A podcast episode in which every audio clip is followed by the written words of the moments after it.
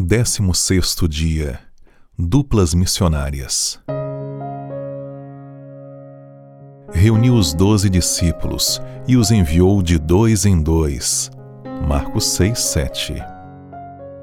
Nunca foi propósito de Deus que, como regra, seus servos saíssem sozinhos ao campo missionário. Logo você terá muito mais êxito na obra de evangelizar seus amigos se as recomendações de Cristo nesse sentido forem seguidas fielmente.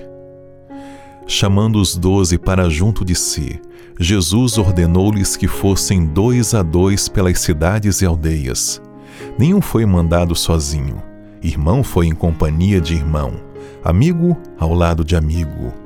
Assim se poderiam auxiliar e animar mutuamente, aconselhando-se entre si e orando um com o outro. A força de um suprindo a fraqueza do outro. Da mesma maneira enviou ele posteriormente os setenta. Era o desígnio do Salvador que os mensageiros do Evangelho assim se associassem teria muito mais êxito a obra evangélica em nossos dias fosse esse exemplo mais estritamente seguido. Não é sábio nos afastarmos do método de trabalho que foi instituído pelo Grande Mestre. Portanto, observe a sabedoria que há em saírem dois juntos, visitando e pregando o Evangelho do Reino, porque melhor é serem dois do que um.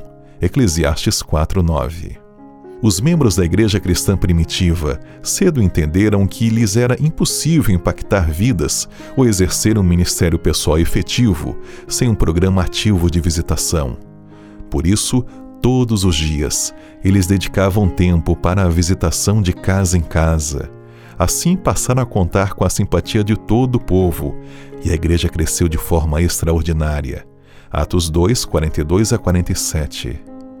Esse tipo de esforço e interesse pessoal, individual, por seus vizinhos e amigos, realizará mais do que se pode imaginar. É por falta dessa espécie de trabalho que estão perecendo almas pelas quais Cristo morreu.